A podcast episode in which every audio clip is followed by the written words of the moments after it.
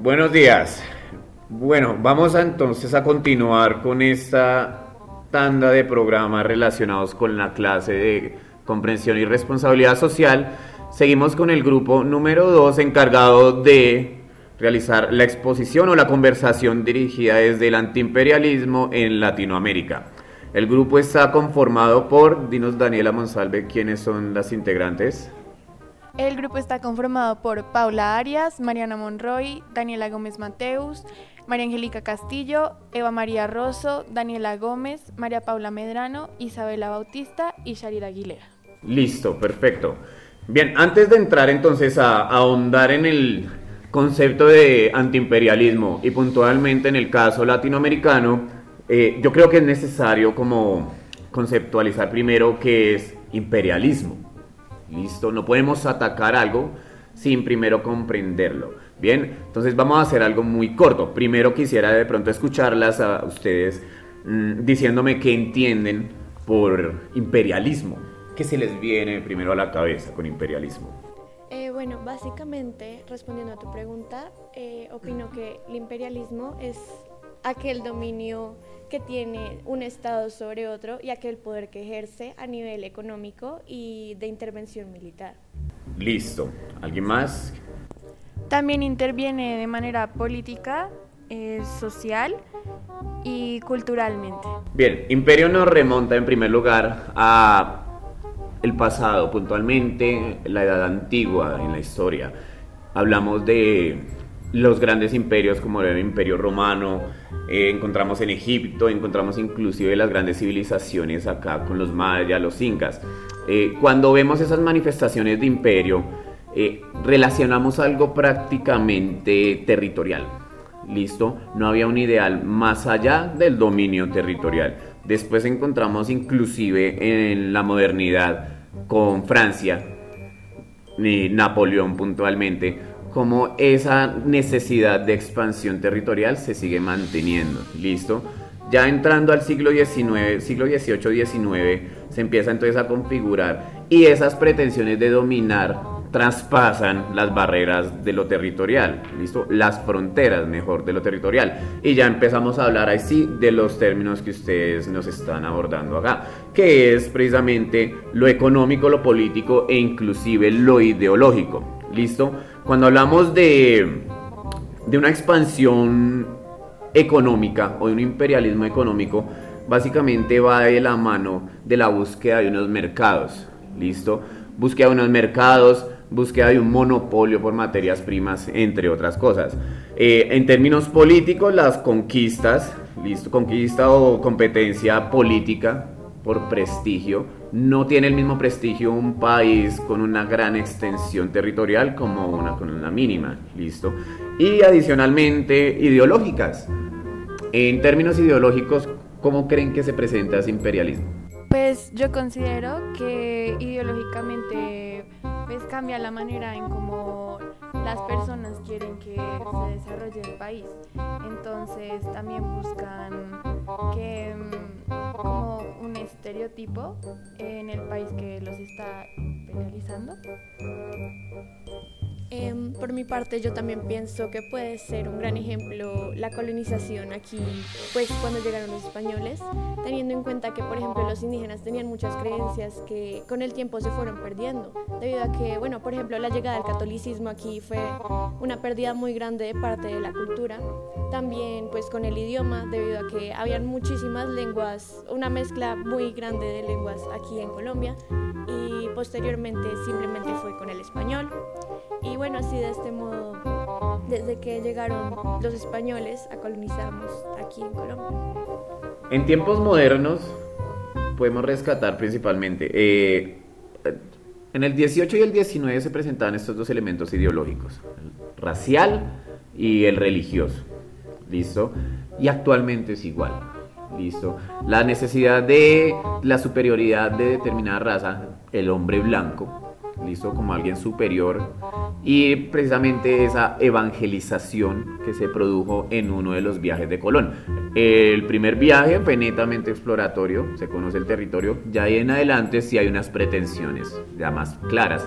Dentro de esas precisamente está el, la evangelización o el aspecto em, religioso puntualmente. ¿Listo?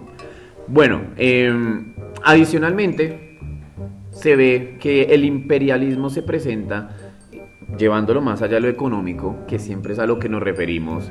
En algún momento citábamos el caso de los almacenes de cadena, cómo van monopolizando el mercado precisamente en esa, en esa concepción de imperio. Eh, el lenguaje.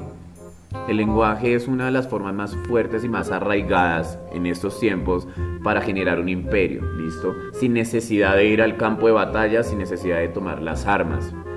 Eh, o configurar la política o inmiscuirse en la soberanía del otro país. Como el lenguaje. ¿Por qué creen que el lenguaje? Pues desde mi punto de vista considero que el lenguaje es muy importante porque es la manera de comunicarnos eh, con otra persona. Entonces, la comunicación es lo que lleva a que se puedan desarrollar eh, todos estos procesos para imperializar a otro país o dentro del mismo país que está imperializado, poder entenderse entre sí. En los próximos días se va a llevar a cabo, aquí hablando puntualmente del colegio, un día del idioma, ¿cierto? Un día del idioma que en algún momento yo hacía el análisis crítico y decía, a mí inclusive me llega a parecer hipócrita celebrar el día del idioma, no en, el colegio Albernia, sino en las instituciones educativas como tal. ¿Por qué? Eh, le fallamos a los chipchas, a los muiscas, hace tantos años atrás, ¿listo? Eh, nuestra herencia chipcha, nuestra herencia indígena puntualmente, la desconocemos. ¿Listo? No tenemos una apropiación indígena. Si nos dicen indios, nos ofendemos. Bien, no tenemos como bien claro esa parte. Listo, les fallamos cuando llegaron los españoles, no fue nuestra decisión. Bueno, nos volvemos castellanos, entre comillas. Y ahora, precisamente acudiendo a estas dinámicas globalizantes y de imperialismo, le fallamos ahora a Cervantes. ¿Por qué? Celebramos un día el idioma, pero en otros colegios ven cinco horas de español, de humanidades, pero el resto de las materias, ¿cómo son? En inglés. Exactamente. Entonces ahí vamos desconociendo nuestra herencia, ahí vamos marginando nuestra identidad y vamos sucumbiendo precisamente a esas dinámicas imperialistas a partir del lenguaje. Pues de alguna manera también es porque nos han infundido que un ejemplo, el inglés es el idioma que nos va a servir para toda la vida, que es el idioma que podemos usar en todo el mundo.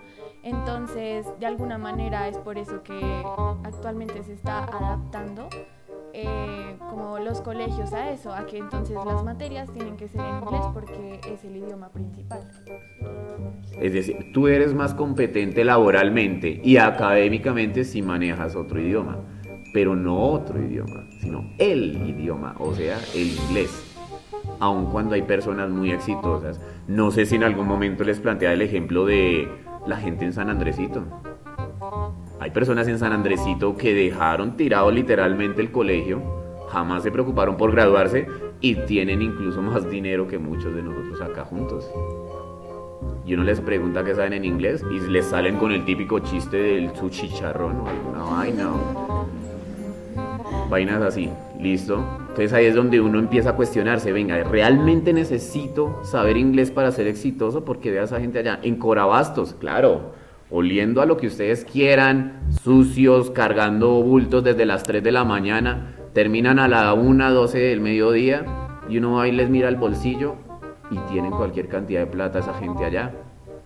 Y uno dice, ¿de verdad? Y saben que le... Un ejemplo puntual en contexto. ¿Han visto este cantante de música popular Jason Jiménez? El hombre tiene una canción que realmente me parece un cliché y es el típico niño pobre que ay, sufrió mucho en la vida hasta que llegó y se volvió el exitoso cantante. Y lo muestran en el videoclip cargando cajas de aguacates. ¿Listo? Es un cliché, pero pasa. Pasa. Y la gente dice que el trabajo no es deshonra. Bien, obviamente, mejor estar encorbatado tras un escritorio hablando sobre imperialismo en lugar de estar por allá jodiéndose uno la columna cargando bultos. Pero entonces el punto es, ¿es realmente necesario hablar inglés para ser exitoso? Yo no creo. ¿Listo? Precisamente por eso estamos hablando de imperialismo. Todo está muy conectado a eso, sucumbir, ese estado de dominio. En ese sentido ya es necesario entrar a hablar de la dinámica de, económica de las multinacionales. ¿Listo? Si sumamos a Carlos Slim con un Trump y otros multimillonarios, llegan a sumar en sus fortunas mucho más del Producto Interno Bruto de los países del tercer mundo. ¿Listo? Lo cual lleva a que inclusive se, se, esté evidenciando como el cinturón de miseria y la desigualdad en el mundo crezca, precisamente a partir de esas dinámicas imperialistas. ¿Listo? Bueno, eso como para, para entrar a hablar o a analizar lo que se va a cuestionar finalmente con, con las fuentes que ustedes consultaron. ¿Listo? Eh, hay una polarización clara a partir de esa economía. El imperialismo polariza. ¿Listo? Lo vemos acá en la ciudad, como en, en algunas ocasiones se ha detallado. La gente en el sur tiene metro, la gente en el norte tiene jumbo. Usted no encuentra un jumbo en el sur. ¿Por qué? La gente en el sur va el fin de semana a ver Avengers Endgame lo van a ver, no sé, Plaza de las Américas, Centro Mayor, eh, Tintal Plaza. Mmm, bueno, se me escapará alguno. Unicentro, no, Unicentro Occidente es, al norte, en la 80. Eh, bueno, centros comerciales al sur. Van a ver la película. Compran el combo el combo de palomitas y gaseosa eventualmente que les cueste 30 mil pesos. Llega a valer eso, 30 mil pesos. Mm, salen de ver la película, vamos a comer. Se meten a Papa o a Don Gediondo, alguna de esas vainas, a crepes, qué sé yo, si quieren comer algo distinto. Y el plato o lo que gasten en la comida eh, les llega o les oscila una cifra alrededor de los 35, 40 mil pesos. ¿Listo? Un plato y bebida de una persona. Eso vale en el sur de la ciudad como en el norte. Es el mismo valor. Don Gediondo, Papa Jones, Dominos, Mr. Lee, Xian, Wok manejan los mismos precios en el sur o en el norte. Pero hay algo precisamente generado a partir de esa polarización económica que les dice que ellos deben hacerlo en el sur porque en el norte es más caro. Y es verdad, hay cosas que en el norte son más costosas, obviamente. Si yo me compro un café en una panadería en el barrio Fátima o Isla del Sol, me cuesta mil, mil quinientos pesos. Si me lo compro en el norte, así no sea un Juan Valdés, un Starbucks o, o un OMA, sea una, un salón de once, me llega a costar tres mil, cinco mil pesos. ¿Listo? El mismo café que me hacen en la máquina express en el sur. ¿Listo? Obviamente no en todas manejan máquina express, hay una greca también, ahí sí uno va a ver diferencias obvias. Pero precisamente a partir de esa polarización se generan esos imaginarios de desigualdad. Esa polarización surge aquí, ya como tal, en el contexto Bogotá, a partir de, de la estratificación. ¿Listo?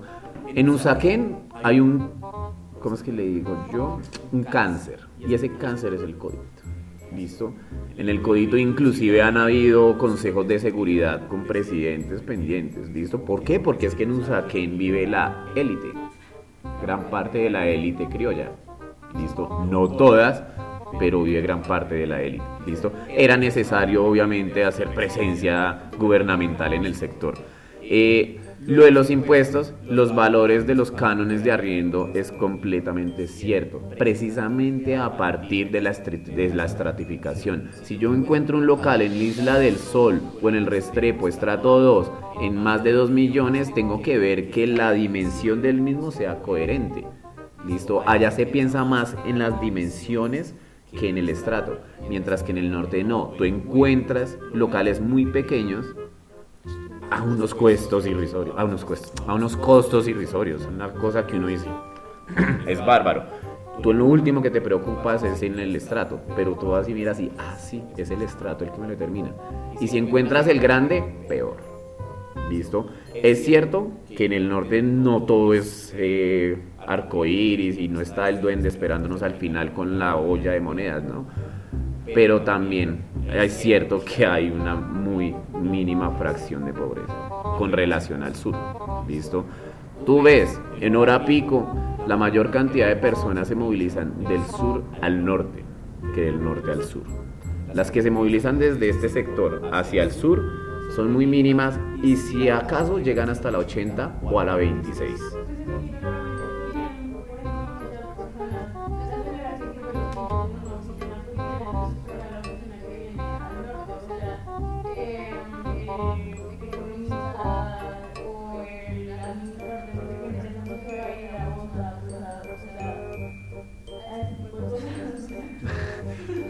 Hacia el sur, eh, por toda la Boyacá. Te vas por toda la Boyacá. La Boyacá es un, es, un corredor interesante porque tú vas viendo cómo se va configurando la ciudad. ¿Listo? De la Boyacá bonita, demarcada, con gente civilizada que no se cuela en el transporte público, tú vas llegando a la que ya va perdiendo el verde hasta que se vuelve solo tierra, los separadores se reducen, basura, cambuches, el, entre comillas, eh, ñero colándose en manadas y no solo el ñero, hasta la persona que tiene sus hijos y le dice respete a sus mayores, se cuela en el bus y tiene la oportunidad, hasta llegar a, ¿cómo se llama esto? El relleno sanitario Doña Juana. Ahí hacia allá continúa la Boyacá. Cerca al relleno se encuentran unas cementeras, ¿listo? Y ladrilleras. Allá obviamente es necesario tener un administrador, ¿listo? Un gerente, un contador, bueno, y ahí para allá cualquier cantidad de directivos. Muy probablemente ellos son de los que viven hacia el norte de la ciudad, ¿listo? Son muy mínimos. Ese gerente tiene al mando una serie de obreros, llamémosle obrero ahí para abajo esa cantidad sí es mucho más grande que un gerente, que el contador con eso. ¿Listo? Esos mismos que trabajan al sur, trabajan al norte, en las construcciones. Entonces en una obra un arquitecto o dos arquitectos. Y por esos dos arquitectos hay unos 30 o 40 obreros. ¿Listo? Es una, es una una cantidad increíble en términos de funciones, los profesionales. Ya eso nos lleva a discutir en que no, pues si no estudian esto, lo otro, pero pues ya esto es harina de otro costal. Bueno, listo. Entonces, Evo Morales, yo voy a morir antiimperialista. Alguna vez le escuché a Evo Morales decir algo muy puntual, muy plausible de hecho si Estados Unidos quiere continuar sus nexos económicos con Bolivia, debe tratar a Bolivia de tú a tú y no como Bolivia el patio trasero de Estados Unidos. Muy puntual. Y es así. ¿Listo? Entonces, ustedes me relacionan eh, unos artículos nosotras principalmente los artículos que relacionamos, bueno, pues el, primero fue de Evo Morales, en el cual pues hablaba de que Bolivia no quería hacer este tipo de relaciones con Estados Unidos precisamente por eso, porque, mm, porque Estados Unidos estaba tratando a Bolivia de manera como sí, como el patio trasero. Y mm, básicamente lo relacionamos porque no es solo el caso de Bolivia en el que podemos ver esta situación. Eh, también lo podemos observar en otros países como Nicaragua, como México, como Cuba, eh, aunque claramente hay países los cuales sí aceptaron esta como esta, este dominio por parte de Estados Unidos precisamente porque obtenían beneficios entre comillas.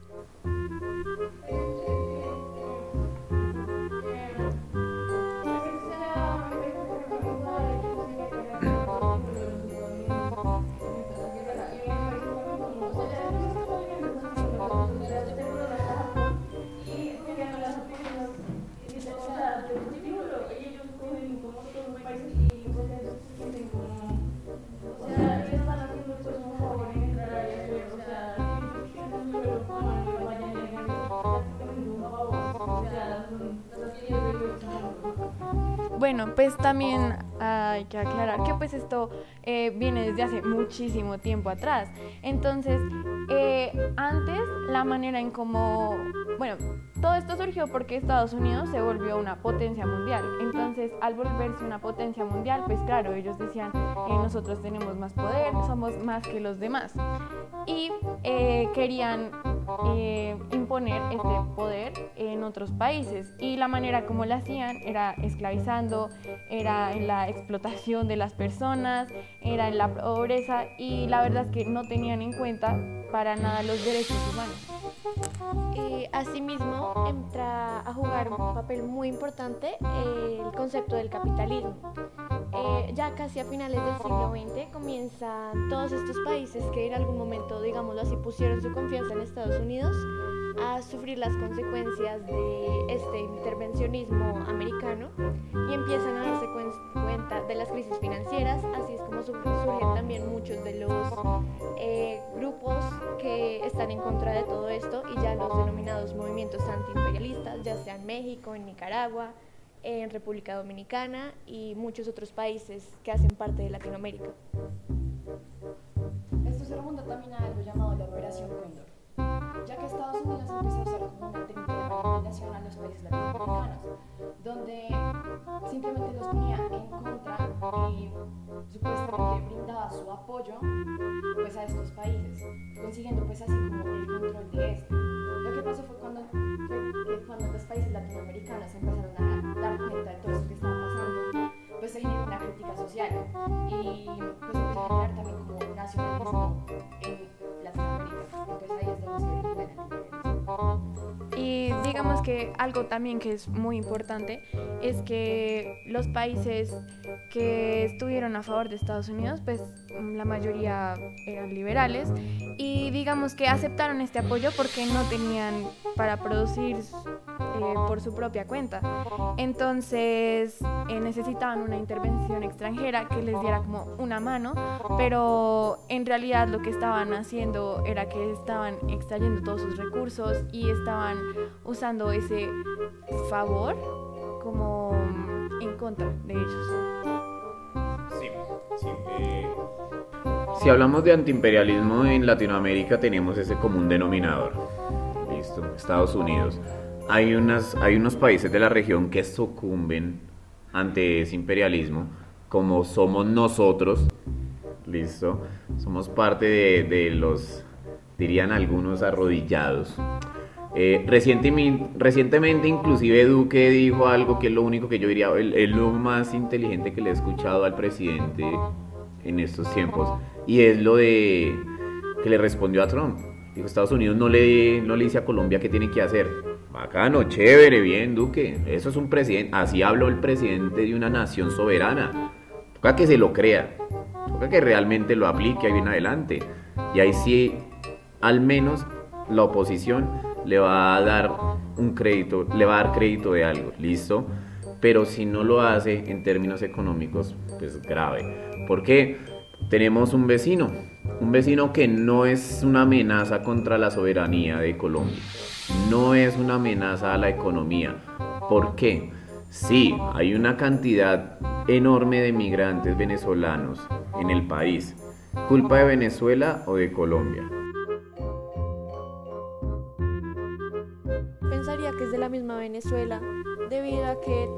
Empezó, bueno, según lo que tengo entendido, es una problemática que se ha estado dando desde hace mucho tiempo. Y uno de los factores ahí que impulsaron mucho esto fue que, bueno, como ya sabemos, Venezuela es un país o era un país rico en petróleo y dejaron que Estados Unidos viniera e interviniera ahí, pues desde ahí es donde empieza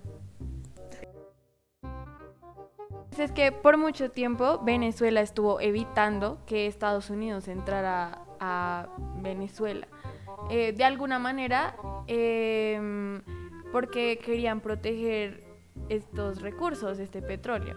Entonces, em, yo pienso que hasta ahora eh, lo que se vio en Venezuela fue porque em, fue por la misma culpa de ellos, porque no porque desde hace mucho tiempo venía el problema y ellos no, no pudieron hacer algo. Sí, en teoría, en algunos aspectos. En primer lugar, Venezuela sigue siendo rica en petróleo. ¿Listo?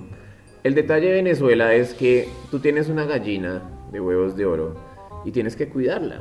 ¿Listo? Tú no la explotas y la vendes y la llevas a la muerte y ya. ¿Listo? Tú tienes que cuidarla porque es que tienes que seguir sacando los huevitos. La, alimentas bien, la vacunas, la ropas si puedes, le das la medicina, la acaricias, le cantas, porque es que es tu gallinita que te está dando la riqueza. En Venezuela con el petróleo no se entendió que el petróleo hay que tecnificarlo. Listo, no había tecnificación. Es algo así como nos sucede a nosotros con, no sé si ahorita, pero para hacia el, hacia el 90 pasaba con las esmeraldas. Muy bonitas las esmeraldas, país de esmeraldas, Colombia, punto de referencia. Y sacaban una vaina increíble, unas rocas preciosas. Rocas que vamos a darle un valor, vamos a darle un valor eh, X, 5 mil dólares. Se vendió esa roca en 5 mil dólares a las joyerías inglesas. La joyería inglesa la modificó y la transformó en un collar que de 5 mil pasa a 2 millones de dólares. Cosa que no pudo hacer Colombia porque no la manipuló, listo, la vendió en bruto. Lo mismo sucede con el petróleo. Hay que cuidarlo, hay que tecnificarlo, hay que reproducirlo porque si no, no iba para ningún lado.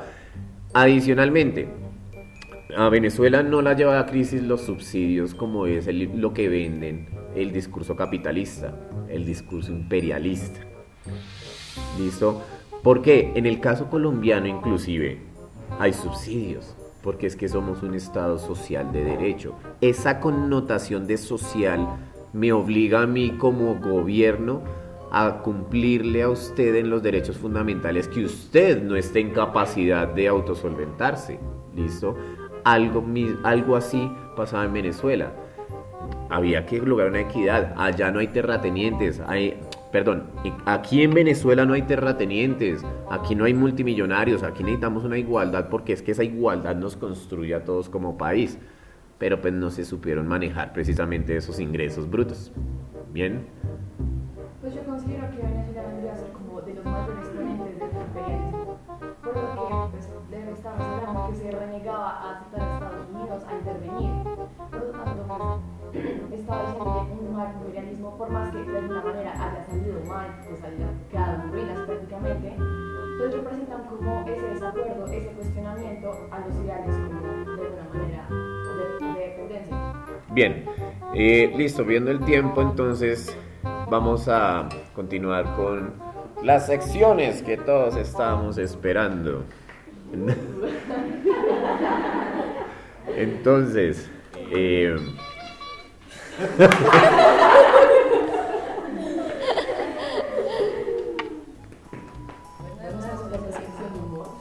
Con Isabela Bautista y Sharida Aguilera.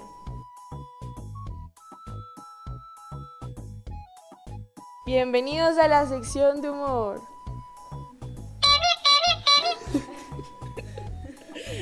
Ok, ok, empecemos. ¿Qué le dice Estados Unidos a Colombia, Isabela? Ay, no sé, dime, Charlie, ¿qué le dicen? Limpiemos la pobreza, matos mendigos.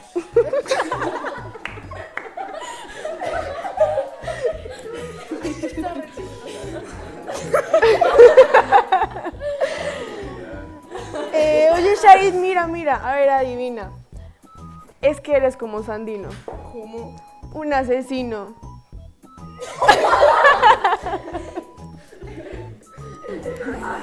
bueno, es como una reflexión No, más bien. pero Pero bueno, listo, se, se abona, se abona. ¿Cuál es la marca favorita de Chávez? Ay, no sé, Sharid, dime. La Coca-Cola.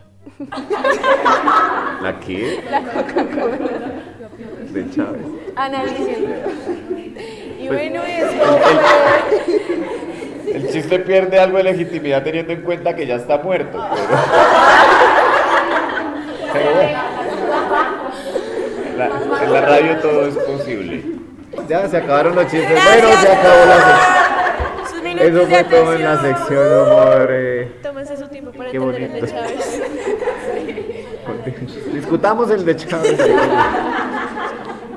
Un día yo me encontraba, me, hizo acordar de, de una anécdota personal. Estaba en la universidad leyendo el, el, el santo grial de, de Marx, no mentira, no el Santo Grial, pero un libro de, de Marx que se llama El Capital. Y lo estaba haciendo con una Coca-Cola en la mano. O sea, yo no había caído. Al, al fin mamerto, en el segundo semestre uno es un mamerto, realmente. Lo vi, de hecho, ni lo entendí en ese momento, lo entendí como cuando estaba en quinto, séptimo semestre. Yo, oiga, yo recuerdo cuando reí el capital y estaba tomando Coca-Cola, qué falacia, es una falacia. ¿Cómo me creen ustedes como profesor? Pero bueno. Listo, bien. Eh, interesante los chistes. Muy cortos. Muy cortos. Quedé con ganas de más. Estaban tan buenos que quedé contagiado. Pero. Listo, bien. Eh, adicionalmente. Eh, Entonces ahora les vamos a presentar la siguiente sección con María Paula Medrano y Daniela Gómez. Mm, Bueno, aquí les traemos una playlist recomendada basada en canciones que se han hecho eh, referenciándose de estos sucesos de los que hablamos hoy. La primera es Gringo Maligno eh, de Todos tus muertos.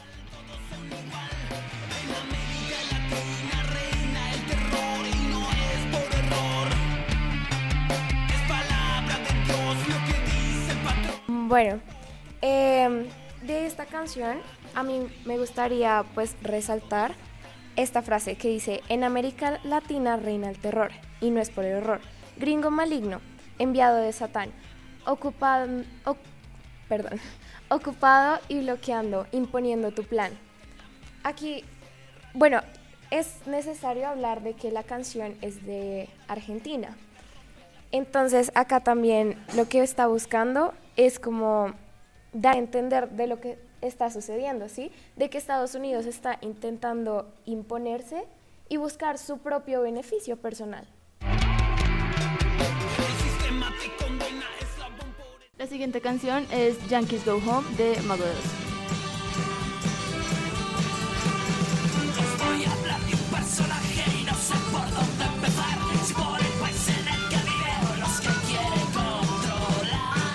De acá se puede rescatar este pedazo de la canción, el cual dice, es sueño americano, te dice, que es la tierra que de la libertad, pero si eres rojo, indio o negro, te darán por detrás.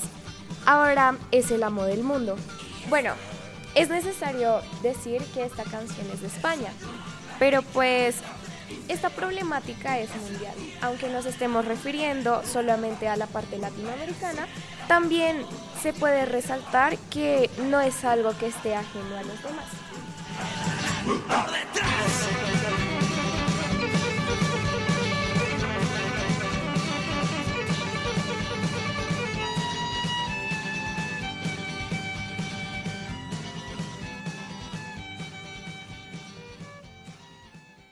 Bueno, ahora les traigo una canción llamada Latinoamérica por Calle 13, Toto La Momposina, Susana Vaca y, y María Rita. Mano de obra campesina para tu consumo. Frente de frío en el medio del verano. El amor en los tiempos del cólera, mi hermano. El sol que nace y el día que muere. Con los mejores atardeceres. Soy el desarrollo en carne viva. Un discurso político sin saliva. Las caras más bonitas que he conocido. Bueno, esta canción es del álbum Entre los que quieran y fue lanzado el 27 de septiembre de 2011. Realmente nos deja un mensaje como de sentido de pertenencia hacia Latinoamérica. Resalta las virtudes y la belleza de nuestra tierra y hace énfasis en algo muy importante, y es que esta tierra no se compra. Asimismo, cabe resaltar que el vocalista de Calle 13 nació en un país donde Estados Unidos tiene control prácticamente total. Entonces es su forma de expresar esta frustración, ese pues de alguna manera antiimperialismo, pues hacia lo que su- sucede desde que es niño.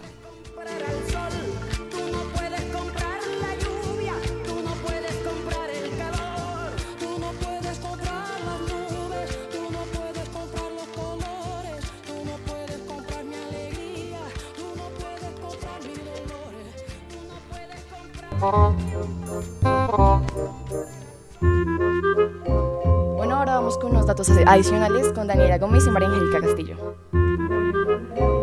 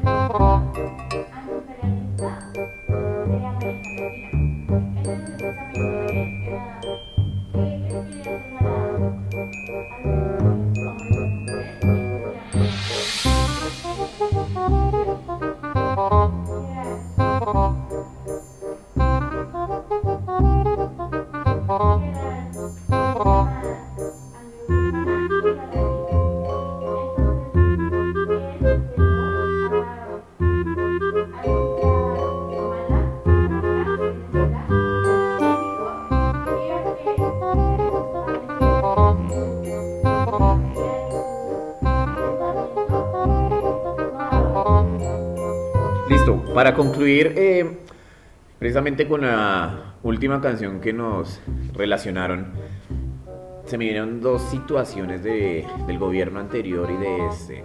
En el gobierno anterior eh, sacaban pecho con los diálogos de paz. Aplaudí, de aplaudir, sí, completamente de acuerdo en los diálogos de paz. Pero eh, hubo un momento en el que, no recuerdo, pero los árabes financiaron, Emiratos Árabes, financiaron algo para el posconflicto, pero eso iba de la mano de un contrato para explotar el páramo de Santurbán. ¿Listo? Había que explotar oro allá y el Santurbán precisamente es un páramo, una fábrica de agua potable. ¿Listo? Precisamente ahí con la intervención de Totola Momposina. No puede comprar eso. Bien. Ayer veía un trino que le de una ex reina, tenía que ser. Eh, Paulina Vega di, Diepa, listo, riéndose de las críticas que había recibido por haber votado por el actual presidente. ¿Por qué? Porque publicó un trino diciendo el Día de la Tierra, que cuidemos los recursos, no sé qué, y le reprochaban paralelamente el haber votado porque actualmente el gobierno se encuentra en conversaciones para la explotación mediante la técnica de fracking. Listo, lo cual obviamente contradice cualquier iniciativa eh, medioambiental o de protección al medio ambiente. Listo, niñas. Eh, bueno, listo, esto fue todo. Muchísimas gracias entonces por su participación, su colaboración, sus aportes, su conocimiento. Fue bastante valioso. Eh, esperamos que cada una de las presentes, así como ustedes, saquen sus conclusiones. eh, tomen una posición al respecto. ¿Listo?